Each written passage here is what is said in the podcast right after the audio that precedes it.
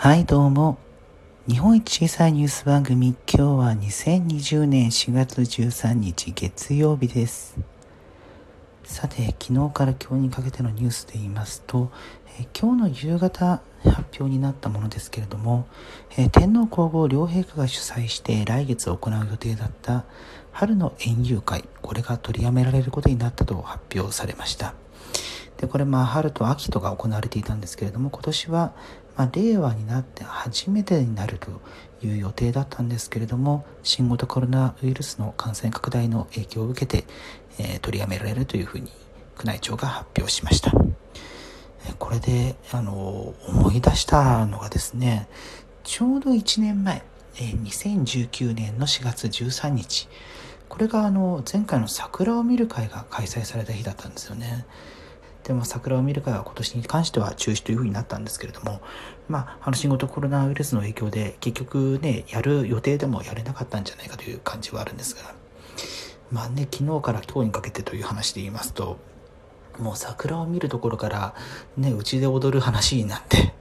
えー来てしまいまして、えー今日ですか、星野源さん側が、安倍首相の投稿については、まあ、事前も事後も、え何の連絡も、えもらっていないというような発表をしたんですけれども、そこに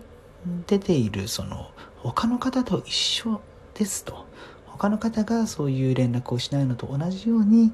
安倍首相に関してもそういう連絡は来ていませんと。あとはですね、新型コロナ関連以外で言いますと、えー夕方、夜になってですか、ソフトバンクの、えー大幅な赤字が、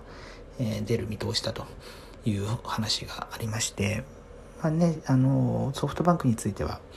えー、WeWork という外でオフィスを利用できるみたいな、まあ、今リモートワークって言ってますけれども、まあ、それがねいろんな大都市圏の、えービジネスビルの中で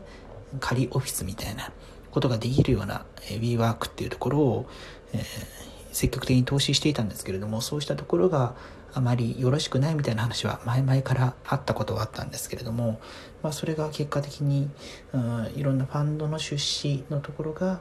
赤字の要因だというふうに報じられていまして、まあ、日本で言いますと三大キャリア、ドコモ au ソフトバンクまあ、ここに楽天が入ってくるのか来ないかですけれどもその一角を占めるソフトバンクが、えーまあ、大きな、え赤字になるということでこれが例えば通信業界に何らかの影響が出るんじゃないかとか、えそうしたところも、え気になってくるような今日この頃でございます。それでは2020年4月13日月曜日日本一小さいニュース番組でした。また次回。